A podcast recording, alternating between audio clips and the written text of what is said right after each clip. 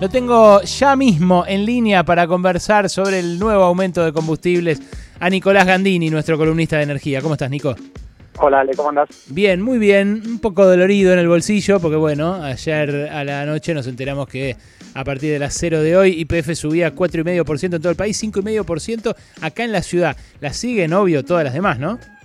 No, exacto, es así. Igual era medio un secreto a voces. El gobierno se había postergado para hoy la, suba de los impuestos que se cobran cuando cargamos combustibles. Acordate que si, vas, si un litro de nafta cuesta 65 pesos, hay 20 pesos más o menos que son impuestos que recauda el Estado.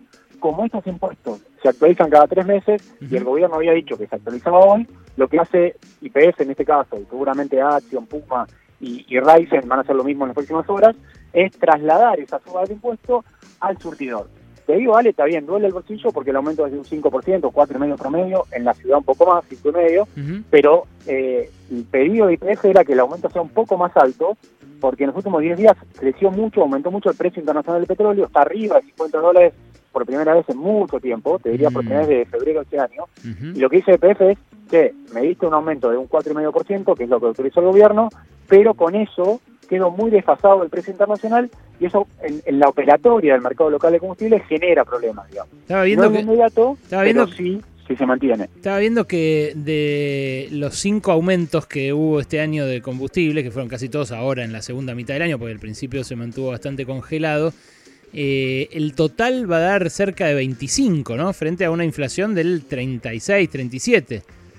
Sí, está bueno lo que decís, porque muchas veces se dice, bueno, hay una reducción como medio lineal, decir, bueno, el aumento de gasoil o naftas genera inflación. Y en este caso, es verdad, el aumento de combustible, si uno suma los cinco aumentos del año, va a dar algo así como 24 puntos, y la inflación se acerca a 38, o sea, habrá que ver cuánto cierra diciembre, pero es bastante más alta. Entonces, lo que, incluso lo que dicen las petroleras, hay que ver, esto para que lo discutan los economistas, es si es tan lineal que cuando aumenta el gasol aumenta la inflación, bueno, fíjate lo que pasó este año. El, combustible aumentó un 25, un 24, un 25%, pero la inflación estuvo casi llegando al 40, es decir, un 80% más que ese número. Entonces, de alguna forma aprovecharon la ocasión para decir, no es tan lineal esa, esa reducción que se hace ahí. No, pero además lo que me deja pensando cuando saco la cuenta de todo lo que aumentó los precios en general y lo que aumentó la nafta, es que el año que viene van a querer recuperar esos 10, 12, 15 puntos de diferencia que haya entre la inflación y lo que subieron los combustibles. Totalmente, o sea, ya en enero te queda una presión porque, a ver, aumentan los combustibles un 5%, pero lo que dice BF es como el petróleo internacional está arriba de 50 dólares y lo que vale el petróleo en realidad te explica, vale el 70% del precio de la nafta, es decir, si la nafta cuesta 65 mangos, hay 50 pesos que se destinan a pagar el crudo o la materia prima que vos refinás en tu refinería.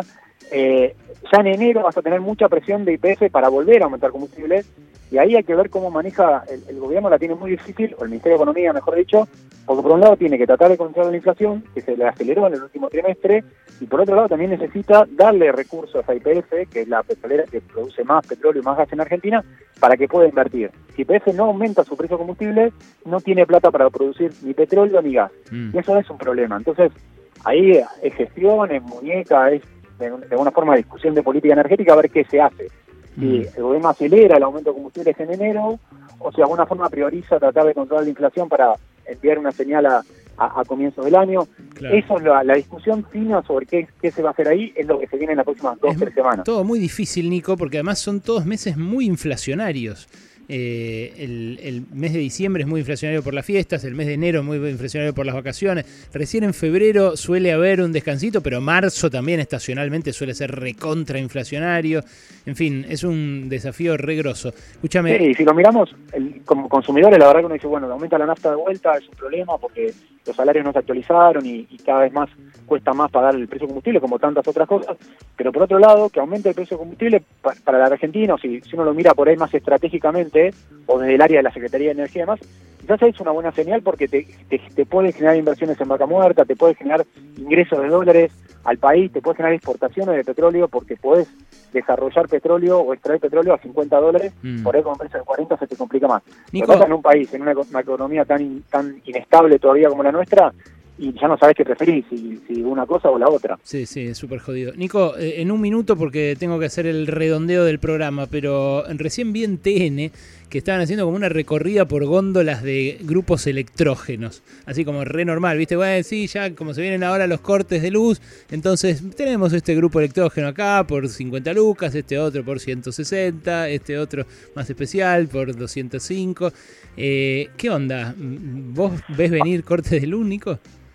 Está totalmente atado lo que pase con, con, con la temperatura. Estamos a 16 de diciembre y hubo otros años donde por ahí, no sé, 5 o 10 de diciembre había una situación de mucha más fragilidad en el servicio o en el servicio de la red de, distribución eléctrica.